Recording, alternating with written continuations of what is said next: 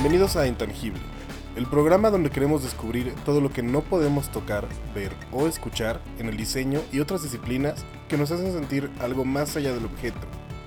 Y en este episodio vamos a discutir una idea que nos acompaña toda la vida y cuyo objeto puede cambiar, pero el sentimiento siempre es el mismo. Las casas son el espacio que habitamos no solo para sentirnos seguros, sino acompañados, en paz y donde depositamos muchísimo de nuestra vida, incluso si no nos damos cuenta. Es un espacio que idealmente te hace sentir todas estas cosas positivas, pero que también puede ser una fuente inmensa de malestar si las condiciones no son las correctas, tanto del espacio físico como de las relaciones que se llevan a cabo dentro de él. El hogar es uno de los lugares donde pasamos la mayor parte de nuestras vidas, y como tal debemos darle la importancia que merece. Discutamos esta idea. Disfruten el programa. Hola, ¿qué tal a todos? Bienvenidos a este tercer episodio de la segunda temporada de Intangible. Eh, solo quería recordarles rapidísimo antes de empezar que si les está gustando el contenido, dejen una review en Apple Podcasts, que es la aplicación morada que tienen todos los iPhones. Eh, díganos lo que piensan, digan qué les parece, qué les ha gustado, qué no les ha gustado. Y denle seguir al podcast en Spotify también, es un botón que está abajo de la imagen. Y de una vez, ya que están por ahí, danos un follow en Instagram, arroba Intangible Podcast, o en Facebook, eh, Intangible Podcast. Y ahora sí vamos a empezar con el episodio. Y el objeto de este episodio como tal puede considerarse como que estamos haciendo un poco de trampa porque pues son las casas. Tal vez no son un objeto, pero es definitivamente algo con lo que interactuamos todos los días. Y cuyo concepto básico, la necesidad básica que cumple, también se remonta hasta hace miles de años, miles, cuando el, humano moderno estaba apenas comenzando a desarrollarse.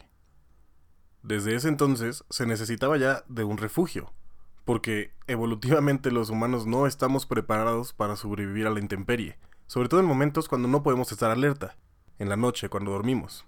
Justamente los animales que no necesitan de un refugio físico son los que no tienen de qué preocuparse al dormir, por ejemplo los tigres o los leones, que no tienen depredadores naturales. Hay otros que cargan su refugio consigo mismos, como caracoles, tortugas, algunos crustáceos, pero los refugios más complejos son los de animales que deben proteger algo que tiene más valor que su propia vida. Y esta es la reina de la colonia, en el caso de las hormigas, abejas y termitas, ya que sin la reina moriría la colonia entera al no haber otra capaz de reproducirse. Pero los humanos tenemos otras características que nos ayudan a refugiarnos, y esta es la capacidad intelectual para adaptar nuestro entorno.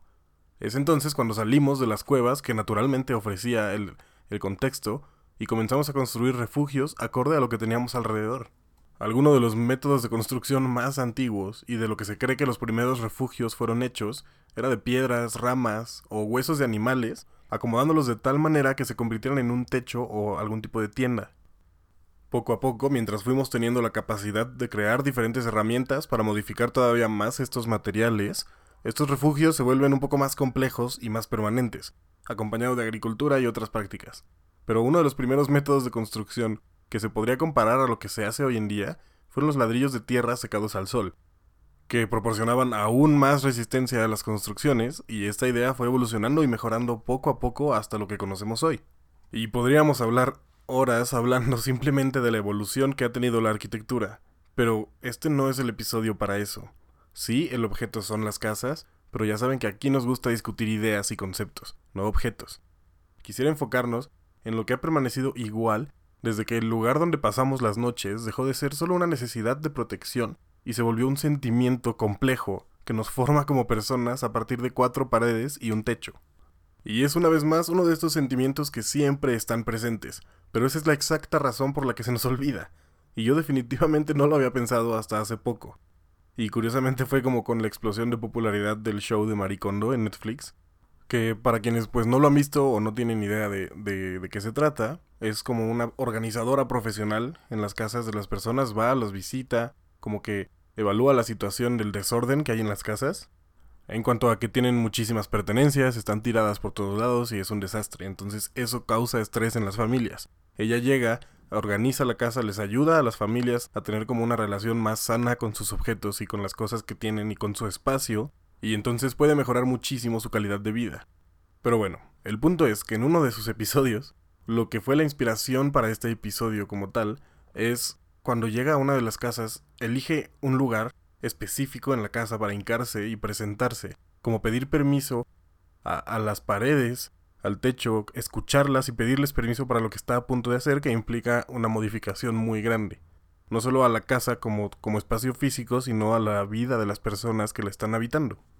Y entonces me hizo así en ese momento me hizo a mí voltear a ver a las paredes de mi casa y, pensar, wow, toda la personalidad que yo le he puesto a este espacio, todo lo que he pasado dentro de él, me dieron ganas de agradecerle y decir como, ok, tratar como, como, como una persona a este, a este objeto, que es algo que está como constante en la cultura japonesa al parecer y me, y me encanta.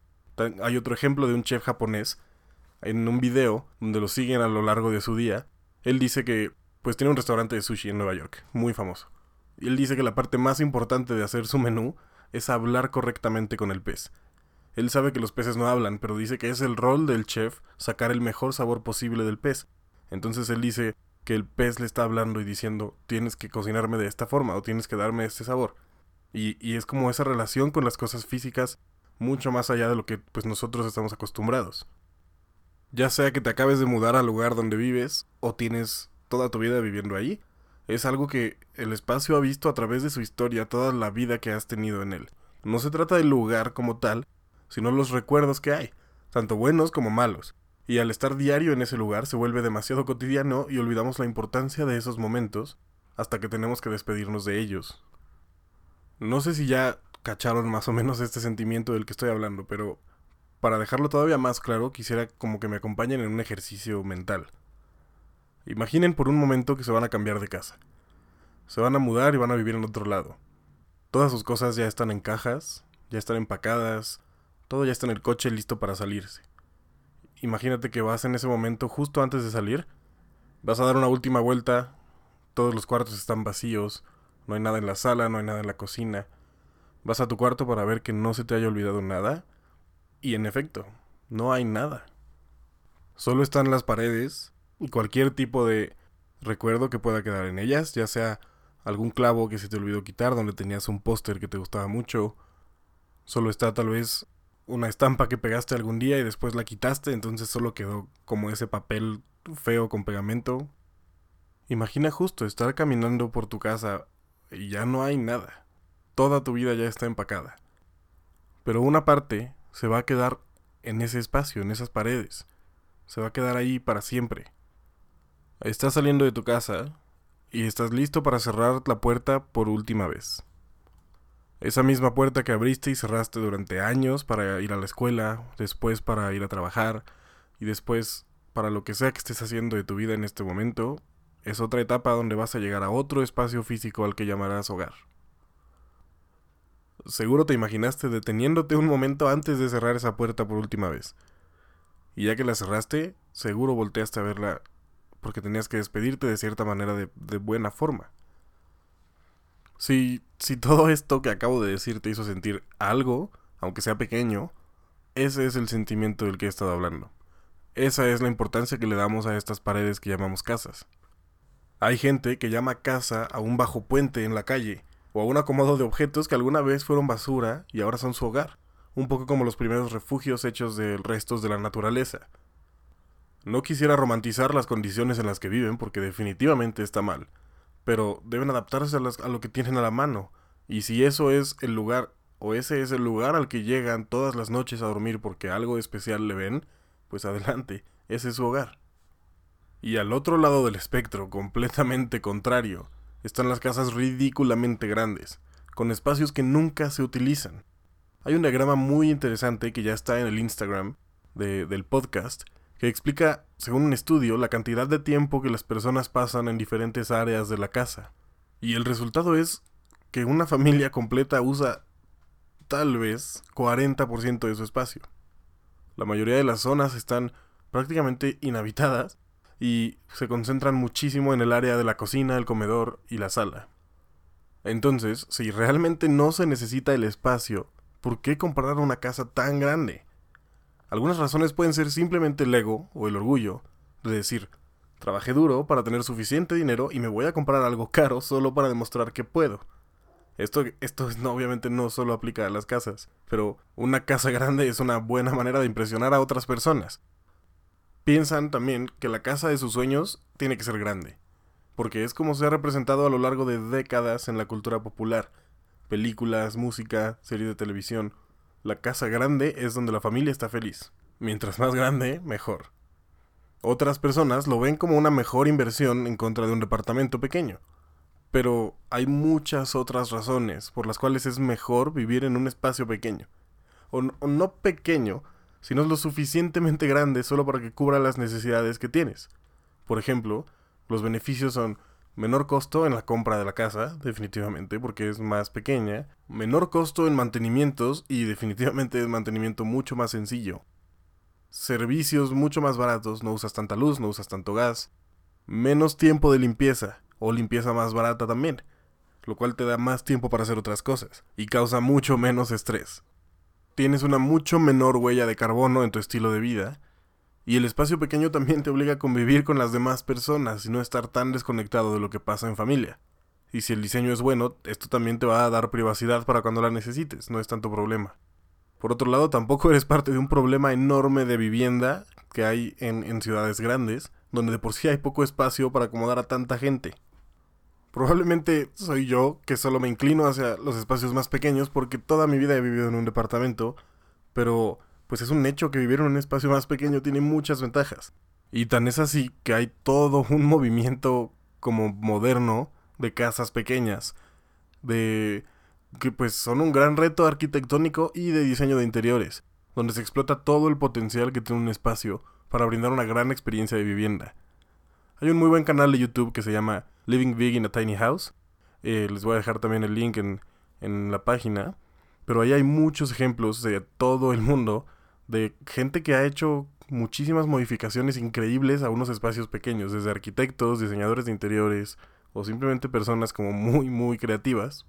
Hay ejemplos de gente viviendo en un autobús o en, un, en una van de estas como casas rodantes pero la adaptan de tal manera que puedan vivir su día a día sin ningún problema. Hay ejemplos, sobre todo muy buenos, de ciudades demasiado conurbadas, como Tokio, Nueva York, donde los departamentos son extremadamente pequeños y los metros cuadrados están alrededor de los 40 o 20 incluso. Y mientras más restricciones hay en el espacio, se tiene que ser mucho más creativo o imaginativo en cómo puedes aprovecharlo. Hay casas que cambian completamente, mueven las paredes de un lado a otro para adaptar el espacio. El mobiliario dentro de estas casas también tiene que ser adaptado de cierta forma que permita flexibilidad al momento de utilizarlo, pero que cumple perfectamente bien con la función para la que está diseñado. Si encima de eso le das un muy buen aspecto al lugar, aprovechando cosas como la iluminación, como buenos acabados, buen layout de, de cómo están acomodados los espacios, pues tienes una casa perfectamente funcional y que te va a hacer sentir muy bien en un espacio muy pequeño, con todos los beneficios que ya habíamos mencionado. Y por lo menos hasta el momento aquí en México, los espacios pequeños siempre han sido sinónimo de, de malas condiciones de vivienda. Un ejemplo claro son las casas de Infonavit, que son de interés social, pero en, los, en el último año, más o menos, han recibido mucha popularidad. Hay un proyecto muy bueno en México que tuvo mucha atención hace poco, en parte porque Esrague participó. Pero básicamente es una participación de 32 arquitectos para crear la nueva casa Infonavit que son casas de interés social, como dije, pero justamente aplicando no solo reducción de costos y espacios pequeños, sino aprovechando el espacio pequeño para crear una mejor situación de vida, no solo cumplir con lo mínimo necesario, un poco tomando justamente estos principios que aplican las tiny houses en otros países. Todo esto de, de, vivir en un espacio más pequeño implica un cambio en el estilo de vida, claramente, pero este puede ser muy positivo, justamente por las mismas razones que platicamos en el episodio anterior, donde hablábamos de las maletas y de cómo tener menos cosas puede traer cosas muy muy positivas a tu vida. Si no lo han hecho ya, vayan a escuchar ese episodio. Y en general, hacia el futuro, lo que va a seguir cambiando definitivamente son los métodos de construcción. Siguen evolucionando para aumentar seguridad, reducir huella de carbono, reducir costos o implementar soluciones a las necesidades del contexto en cada construcción. Hay casas ya impresas en 3D, hay comunidades enteras viviendo en casas flotantes como las islas en Dubái, o, este nuevo proyecto de Bjark Ingles que implica también casas flotantes para adaptarse a estos cambios del, del mundo. Pero independientemente de cómo se construyó ese lugar en donde estás viviendo ahorita o cómo va a ser en el futuro, ese sentimiento del que hemos estado hablando muy probablemente va a seguir exactamente igual, porque no podemos evitar añadir sentimientos a ese espacio donde estamos viviendo. Para bien o para mal, las condiciones físicas del espacio que habitamos afectan tremendamente nuestro estado de ánimo.